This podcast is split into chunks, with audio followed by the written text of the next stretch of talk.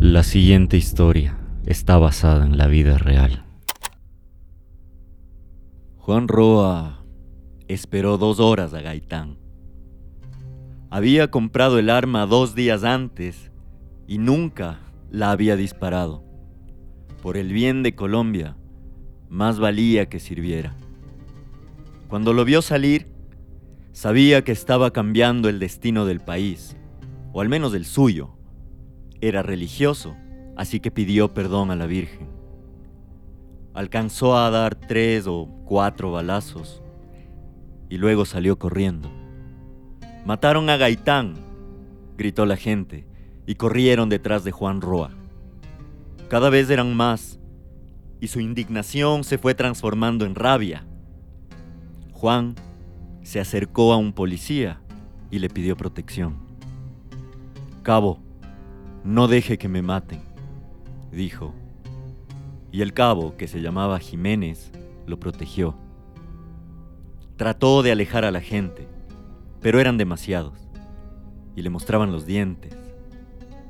Esta gente te va a linchar, dijo el cabo Jiménez, y en un movimiento rápido metió a Juan Roa en una farmacia y cerró la puerta.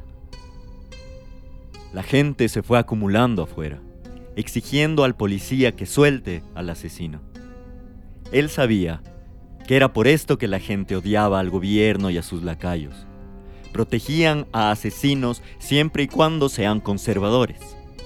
Pero no era por eso que el cabo Jiménez estaba protegiendo a Juan Roa. Para él, solo era un hombre asustado, un ser humano, un hijo de Dios. Y por eso, ningún ser humano se merece la muerte, ni siquiera los asesinos. El cabo Jiménez hizo todo lo que pudo por proteger a Juan Roa. Pero dicen que la fuerza de la gente, cuando decide unirse por una causa, es superior a los muros y con esa fuerza tumbaron la entrada de la farmacia e ingresaron como bestias salvajes. Arrastraron a Juan Roa hasta la Plaza Bolívar y ahí le arrancaron la ropa y de paso los brazos. Le pisaron el cuerpo hasta romperle los huesos y con un ladrillo del mismo lugar donde los indígenas analizaban las estrellas y los españoles los azotaban, le aplastaron la cabeza.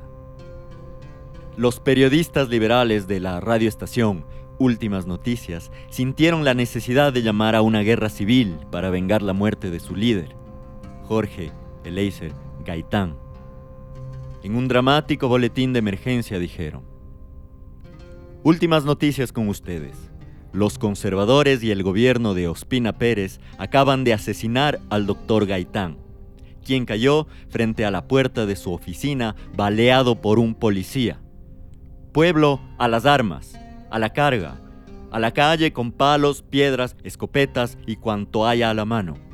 Asaltad las ferreterías y tomaos la dinamita, la pólvora, las herramientas, los machetes. Lo único cierto de ese boletín era que Gaitán había sido asesinado.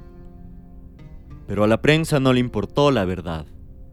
Solo le importó exaltar las pasiones de la gente ideologizada para que hagan lo que ellos querían.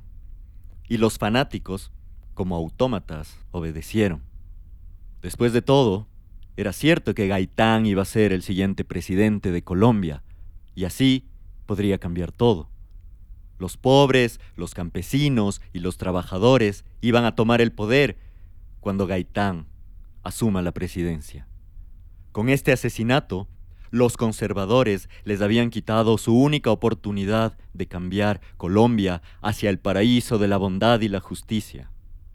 Al menos así es como ellos lo veían. La única forma de vengarse de esto era matar a todos los conservadores. Estaban hartos de ser pisoteados, hartos de que la policía y el ejército obedezcan las órdenes del gobierno y los reprima. La hora de la guerra había llegado. El periodo llamado la violencia había nacido en Colombia. Los disturbios por la muerte de Gaitán dejaron 3.000 muertos y más de 150 edificios completamente quemados y destruidos. Pero eso solo fue el inicio. La guerra civil se extendió al campo. Los liberales, por medio de sindicatos y líderes de izquierda, obligaron a los campesinos a tomar las armas para pelear contra el ejército y la policía. Asaltaban las casas de los dueños de tierras y mataban familias enteras. Los conservadores, en venganza, llegaban a los campos y sembríos de los campesinos y los quemaban, con ellos adentro de las casas, gritando por piedad. Ellos, más que nadie, querían paz. Los habían metido en una guerra que nunca habían pedido.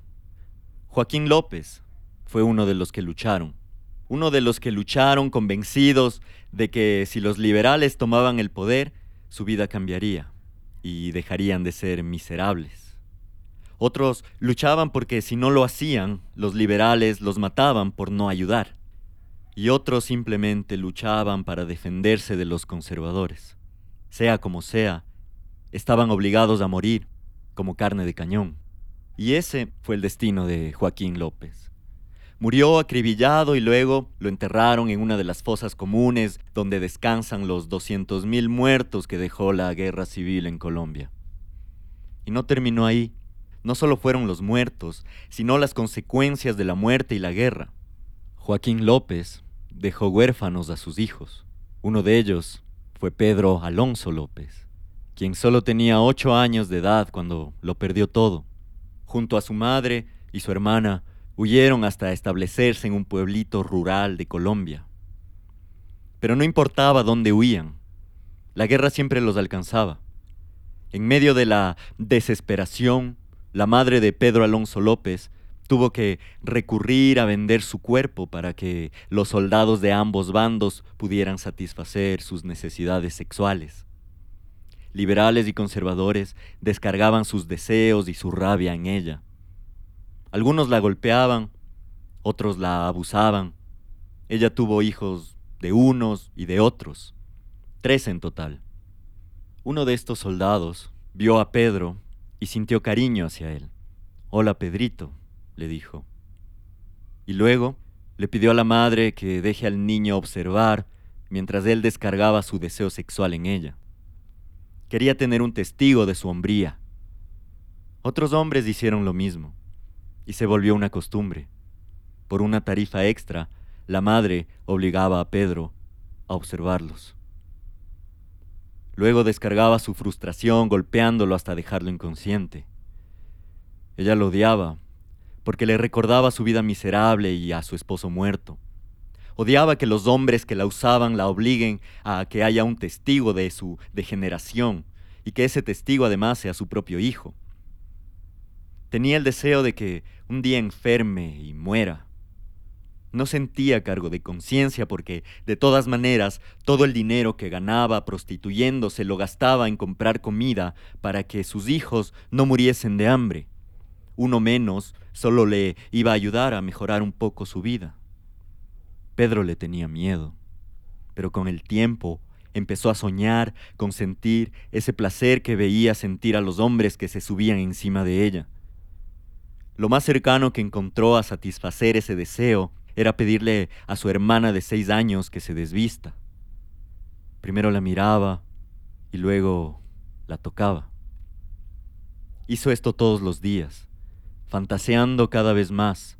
Le dio miedo de las posibilidades, hasta que se decidió a hacer lo mismo que esos hombres hacían, aunque no sabía bien cómo. Se puso encima de ella, y cuando estuvo a punto de hacerlo. La madre entró a la casa y los vio así, desnudos, uno encima del otro. Les dio una paliza que por poco los mata, y luego se puso a llorar. Su vida ya era miserable, y ahora tenía que soportar esto. Creyó que Pedro se había transformado en un monstruo, y no quiso lidiar con eso. Esa misma noche le dijo que iba a llevarlo a un lugar especial. Subieron a un bus y esa fue la última vez que Pedro la vio. Ella lo dejó abandonado a 250 kilómetros de Tolima, donde Pedro había nacido. Sabía que al abandonarlo en medio de la nada, lo estaba condenando a la muerte, pero le dijo a Dios que haga lo que tenga que hacer. Pero Pedro no se rindió. No se rindió al destino al que su madre le había condenado. Caminó durante días, comiendo basura que encontraba en los tachos en las calles. Exhausto y moribundo, creyó que iba a morir en un callejón, pero justo antes de rendirse, un hombre lo vio y tuvo compasión. Le preguntó si quería comer algo, y como Pedro solo se había alimentado de basura, le dijo que sí. El hombre le prometió un lugar para dormir y un plato caliente. Parecía que Dios le había enviado un ángel para cambiar su destino. Pero el hombre no lo llevó a una casa, sino a una construcción. Ahí lo encadenó de espaldas y lo violó durante tres días.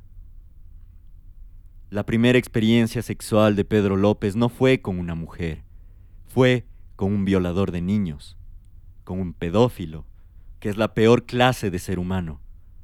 Este violador creyó que Pedro estaba muerto por las hemorragias que le había provocado con los abusos, así que lo desató y lo fue a botar en un basurero. Los pedófilos tienden a matar a sus víctimas por miedo a que éstas los acusen. Si las víctimas mueren, nadie se va a enterar de sus crímenes. Pero Pedro estaba vivo. Su instinto de supervivencia lo llevó a comer ratas y tomar agua de charcos sucios. Esta búsqueda de comida lo hizo arribar a Bogotá, donde había más basureros y más calles. Ahí se dedicó a pedir caridad y vivía al día. Poco a poco, las heridas de la violación y el hambre empezaron a matarlo. Una pareja de norteamericanos lo encontró tirado en la calle y vieron con horror el estado físico de Pedro. Vieron a este niño famélico y débil que apenas estaba sobreviviendo. Lo invitaron a su casa, le dijeron que le podían dar comida, pero por supuesto Pedro tenía miedo. No quería que otra vez se aprovechen de él. No quería que otra vez lo violen. La pareja de turistas entendió la desconfianza de Pedro, así que le dijeron que lo iban a llevar a un lugar donde lo iban a cuidar. Y es así como Pedro terminó en un orfanato. Y al inicio se cumplieron las promesas de la pareja de turistas. Le dieron comida y una cama para dormir. También le dieron clases y empezó a aprender a leer y a escribir. Por primera vez en su vida, pensó que podía mejorar. Y esta esperanza duró tres años. Tal vez las cosas hubieran sido distintas si es que Pedro aprendía a leer y a escribir, y si le daban una oportunidad en la vida. Pero en 1963, cuando tenía 12 años, su profesor en el orfanato lo llevó a su casa, lo amarró y lo violó. Eligió a Pedro porque pensó que era el más callado, el más triste y el más débil. A fin de cuentas, era el que tenía menos posibilidades de acusarlo. Y efectivamente así fue. Pedro no tuvo el coraje para acusar a su violador, ni a este ni al otro. Solo se llenó de rabia. En su mente de niño se preguntaba por qué le pasaban estas cosas. Se preguntó qué hizo mal para que la vida le haya entregado tanto dolor. No era su culpa que su padre haya muerto en una guerra estúpida o que su madre lo haya echado de la casa por un impulso sexual que no podía controlar. Sobre todo tomando en cuenta que a ella la veía todo el tiempo usar esos mismos impulsos. Pedro estaba lleno de ira contra Dios, o el destino, o como sea que se llamara. Esperó a la noche y robó el dinero del orfanato y huyó a las calles de nuevo. Se dio cuenta de que la única forma de sobrevivir a la vida que le había tocado era robando. Primero eh, robó frutas y verduras en el mercado, pero luego se hizo experto en robar carteras y otras cosas de valor. Finalmente se volvió experto en robar autos. Los llevaba al deshuesadero y así logró mantenerse con vida y en 1969, cuando tenía 18 años, la policía lo atrapó. Lo arrestaron y lo condenaron a siete años de cárcel.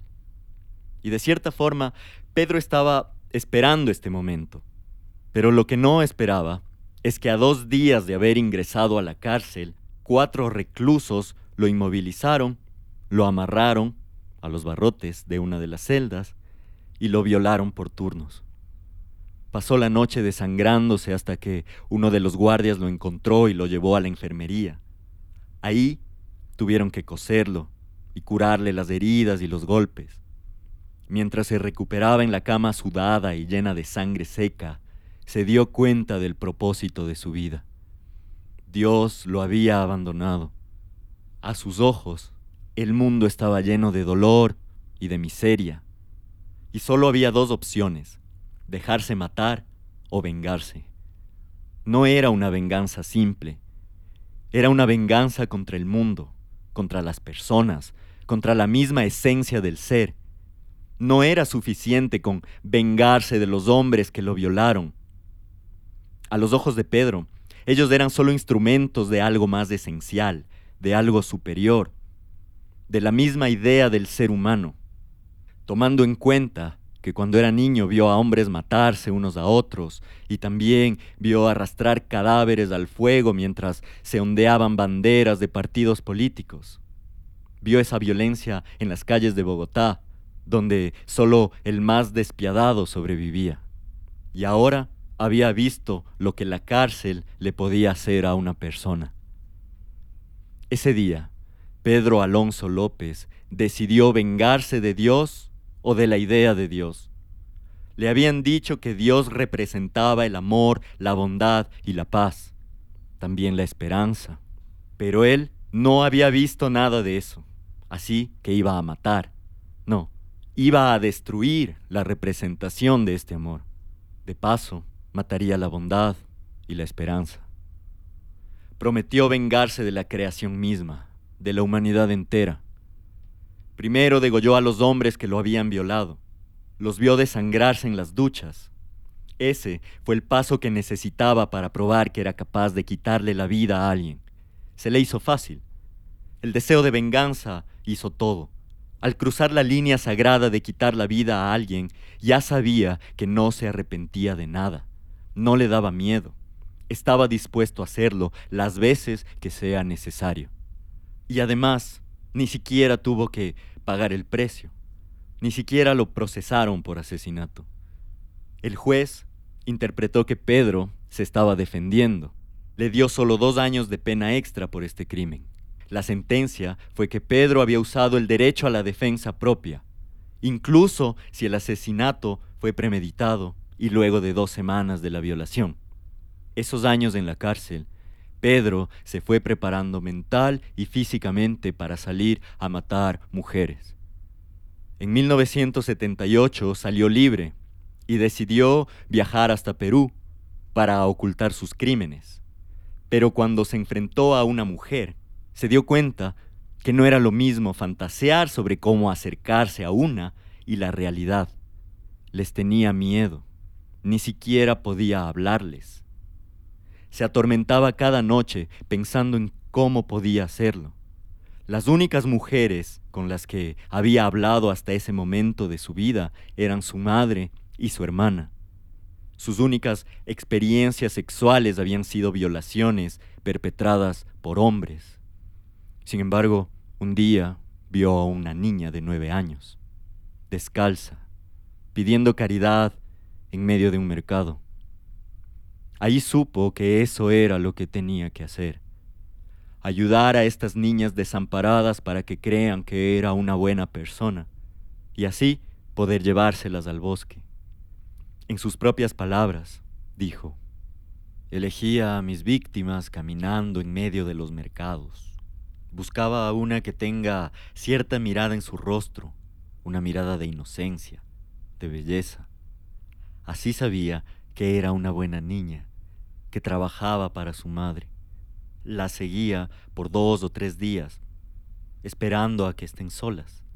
Les ofrecía un regalo, como un espejo con colores. Luego les prometía que si se iban conmigo afuera del pueblo, les daría otro espejo de colores para su madre.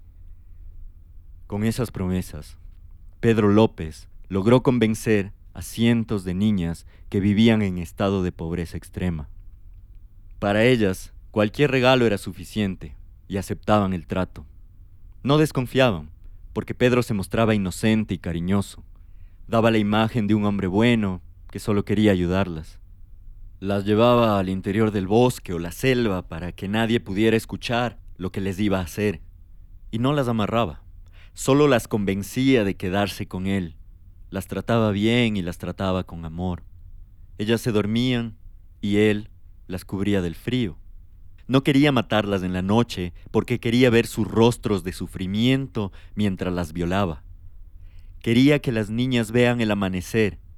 Las despertaba justo antes para que vean cómo el sol salía por las montañas, cómo la oscuridad se desvanecía y la luz alumbraba la creación, lo hermoso de las plantas y las flores, los pequeños animales del bosque, los pájaros cantando le parecía romántico observar el amanecer con estas pequeñas niñas. Cuando veía que el sol les pegaba de lleno en el rostro, las acariciaba, prometiéndoles que la vida iba a ser buena y llena de amor y esperanza. Poco a poco bajaba sus gruesos dedos hasta el cuello de las niñas, las inmovilizaba, las desvestía y lentamente las violaba. Le encantaba ver su rostro de dolor y lamía las lágrimas con placer. Veía a las niñas a los ojos y esperaba el momento en el que su vida se desvanecía. En ese momento experimentaba un orgasmo. Solo eso le daba placer. Pedro sentía que la vida tomaba sentido. La venganza estaba completa. Había destruido un ser inocente que nunca se dio cuenta de lo que había pasado y cuyos últimos momentos en la vida estuvieron llenos de dolor. Esas niñas no tuvieron oportunidad de vivir, de experimentar lo que la vida es o significa. Pedro comprobaba, con cada niña que mataba, que él tenía la razón. No hay amor ni esperanza, solo hay dolor y muerte, y estaba en sus manos tomar esa decisión. No en Dios ni en nadie más. Era él quien decidía cuándo acabar con la existencia de estas niñas. Cuando terminaba, sentaba los cuerpos en sillas y se iba a buscar comida. Regresaba y cenaba con los cadáveres. Les hablaba de cosas, de planes que tenía para su futuro, de cómo todo iba a estar bien en unos años. Le gustaba sentir la sensación de enamoramiento y de esperanza con los cadáveres de estas niñas y cuando el cuerpo empezaba a descomponerse, las enterraba y se iba a buscar otra niña. Asesinó a más de cien de esta manera, viajando hacia la selva peruana, frecuentando los mercados y las calles, cazando a sus víctimas, de vez en cuando se topaba con un cartel que informaba de una de las niñas desaparecidas y sentía una mezcla de nostalgia y euforia por avisar a todos que era él quien las había asesinado. La policía atribuía esas desapariciones al tráfico de personas o a la guerra interna que sufría Perú contra grupos terroristas de izquierda. Gracias a esto, Pedro pudo ocultar sus crímenes sin que nadie se preocupe ni siquiera de investigarlos. Pero un día, una tribu de indígenas lo vio tratando de secuestrar a una de sus niñas. Esta tribu vivía alejada de lo que nosotros conocemos como civilización. Tenían sus propias reglas y sus propias leyes. Así que cuando vieron que Pedro se estaba llevando a una de sus niñas, lo apresaron. Él se defendió, les dijo que no estaba tratando de hacer daño a la niña, pero ellos reconocieron a Pedro por lo que era. A ellos no los iba a engañar. Estaban acostumbrados a pelear contra depredadores, sean estos animales o humanos. Lo sabían reconocer. Así que lo amarraron a un palo, lo desvistieron y lo torturaron por horas. Lo golpearon con plantas venenosas y lo congelaron con agua helada. Pedro Alonso López lloró y suplicó para que le perdonen. No quería morir. Lo soltaron del poste y lo arrastraron hasta un hueco que habían cavado especialmente para él. Lo enterraron, pero solo el cuerpo. Dejaron su cabeza fuera de la tierra y la embarraron con miel. Pedro vio cómo las hormigas gigantes de la selva se acercaban a su rostro y le empezaban a morder, sacándole pequeños pedazos. Cientos y luego miles de ellas a la vez. Gritaba con desesperación.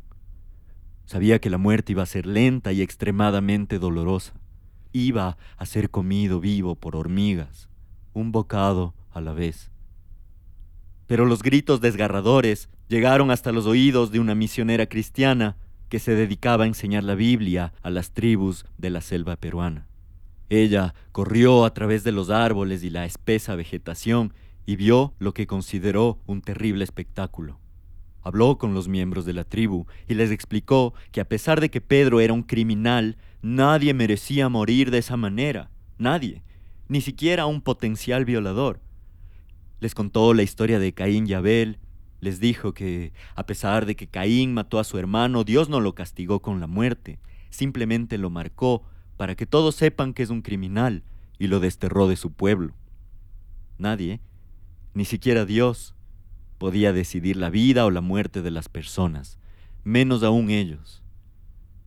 Uno de los miembros de la tribu le preguntó a la misionera qué pasaría si Pedro vivía y seguía violando a niñas.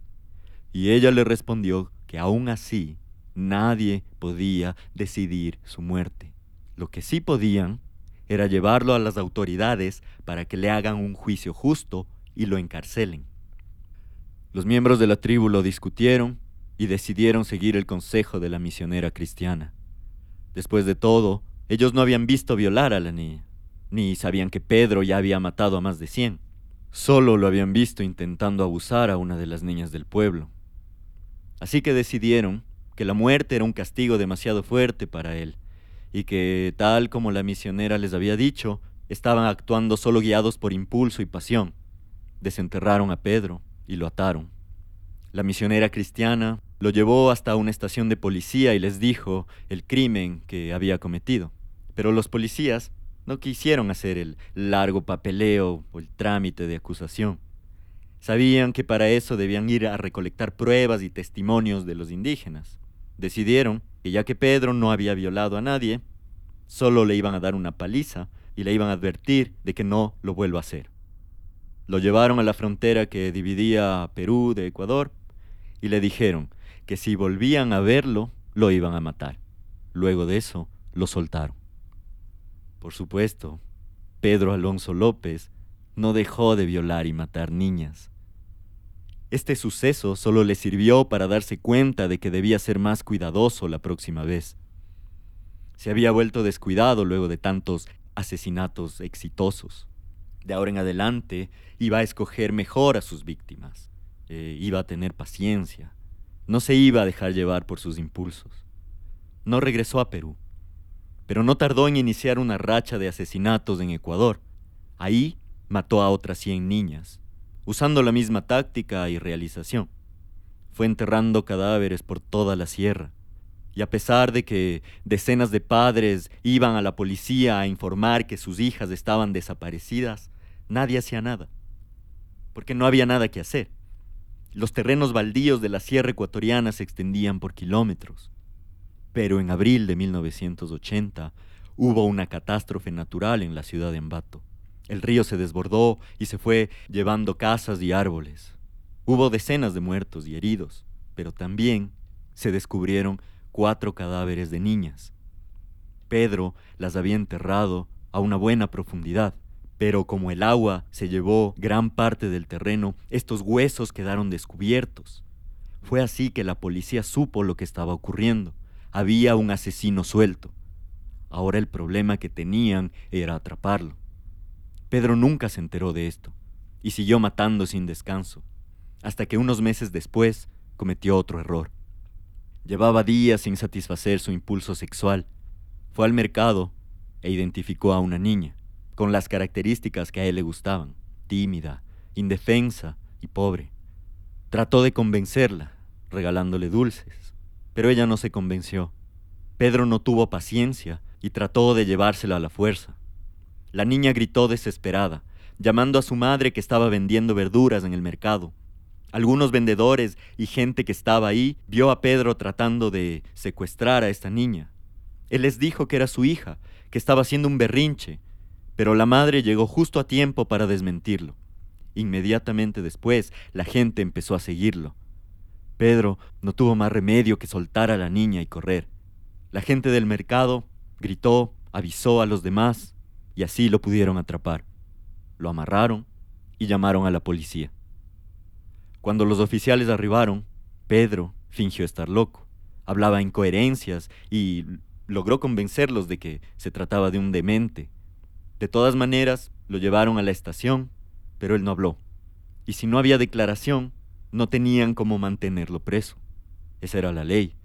Estuvieron a punto de soltarlo, pero uno de los policías recordó sobre estos cadáveres de niñas que se habían encontrado luego del desborde del río, y todos pensaron que podría tratarse de este, esta persona que habían atrapado. Pensaron que Pedro era el asesino que habían estado buscando. Así que se les ocurrió una idea. Le pusieron ropa de preso a un policía y lo metieron en la misma celda que a él.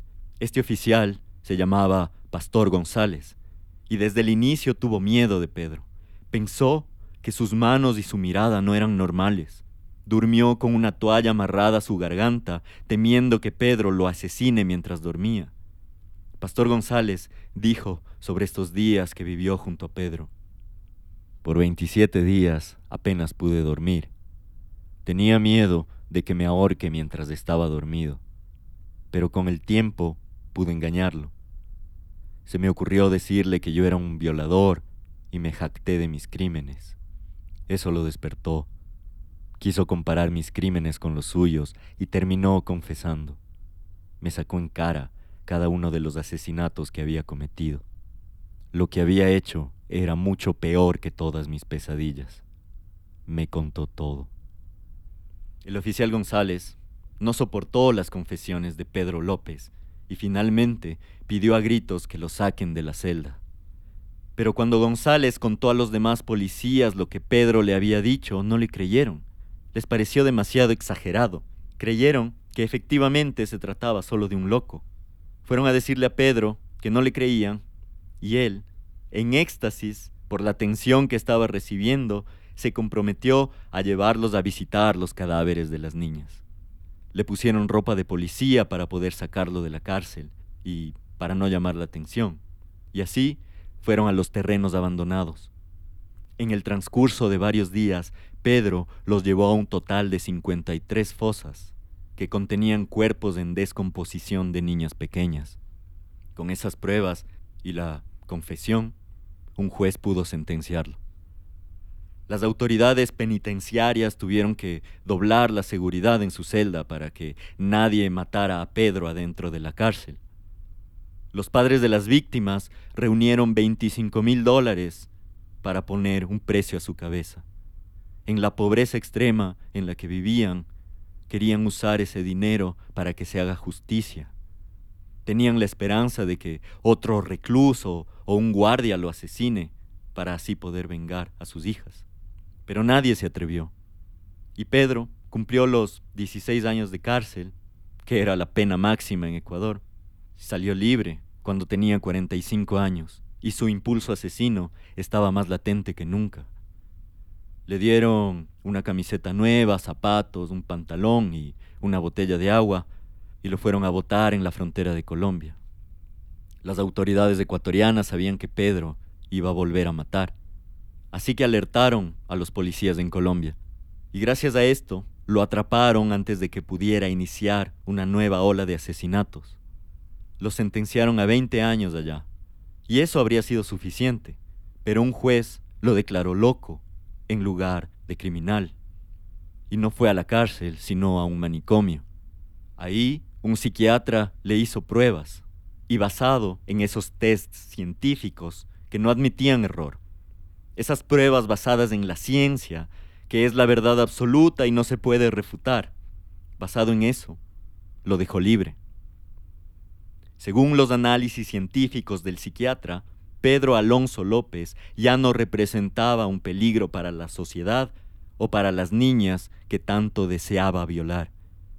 Según la ciencia, Pedro estaba curado y merecía su libertad. Sería un ataque a los derechos humanos mantener preso a alguien que merece la libertad. Esa fue su conclusión. Y así, Pedro Alonso López salió libre, y desde ese día se desconoce su paradero. Y nuevos cadáveres de niñas aparecieron, y nadie sabía por qué, pero algunos sospechaban y sabían. La única esperanza de las familias de las víctimas era que alguien tome justicia con mano propia. Algún valiente que se atreva a cortarle el cuello o arrastrarlo a una fosa para que las hormigas lo coman. Pero eso nunca pasó.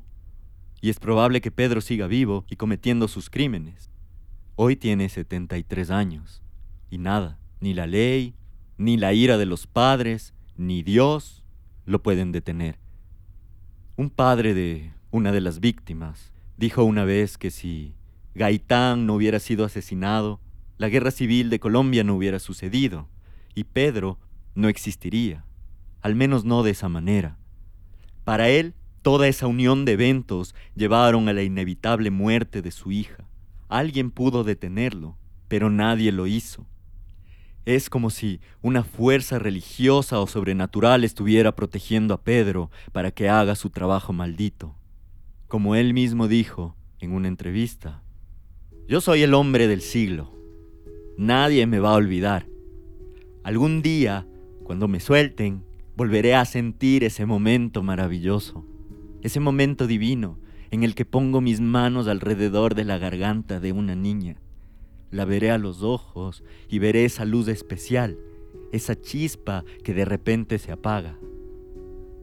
Solo los que han matado saben a lo que me refiero. Ese momento de la muerte es encantador y excitante. Me va a tomar otros 15 minutos al amanecer. 15 minutos es lo que toma que ellas mueran. A veces debo matarlas de nuevo. No van a gritar, porque nunca se van a dar cuenta de lo que les está pasando son inocentes. Eso dijo. Y eso hizo.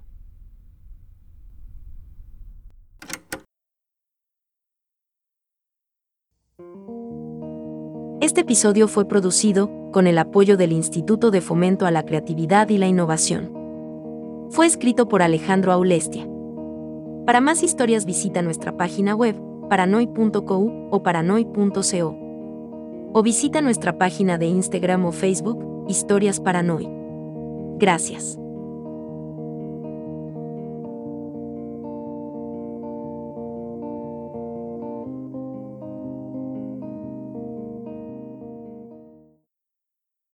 Redeemed a $50,000 cash prize playing Chumba Casino online. I was only playing for fun, so winning was a dream come true. Chumba Casino is America's favorite free online social casino. You too could have the chance to win life changing cash prizes.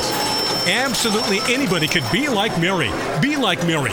Log on to ChumboCasino.com and play for free now. No purchase necessary. Void where prohibited by law. 18 plus terms and conditions apply. See website for details. The voice in the preceding commercial was not the actual voice of the winner.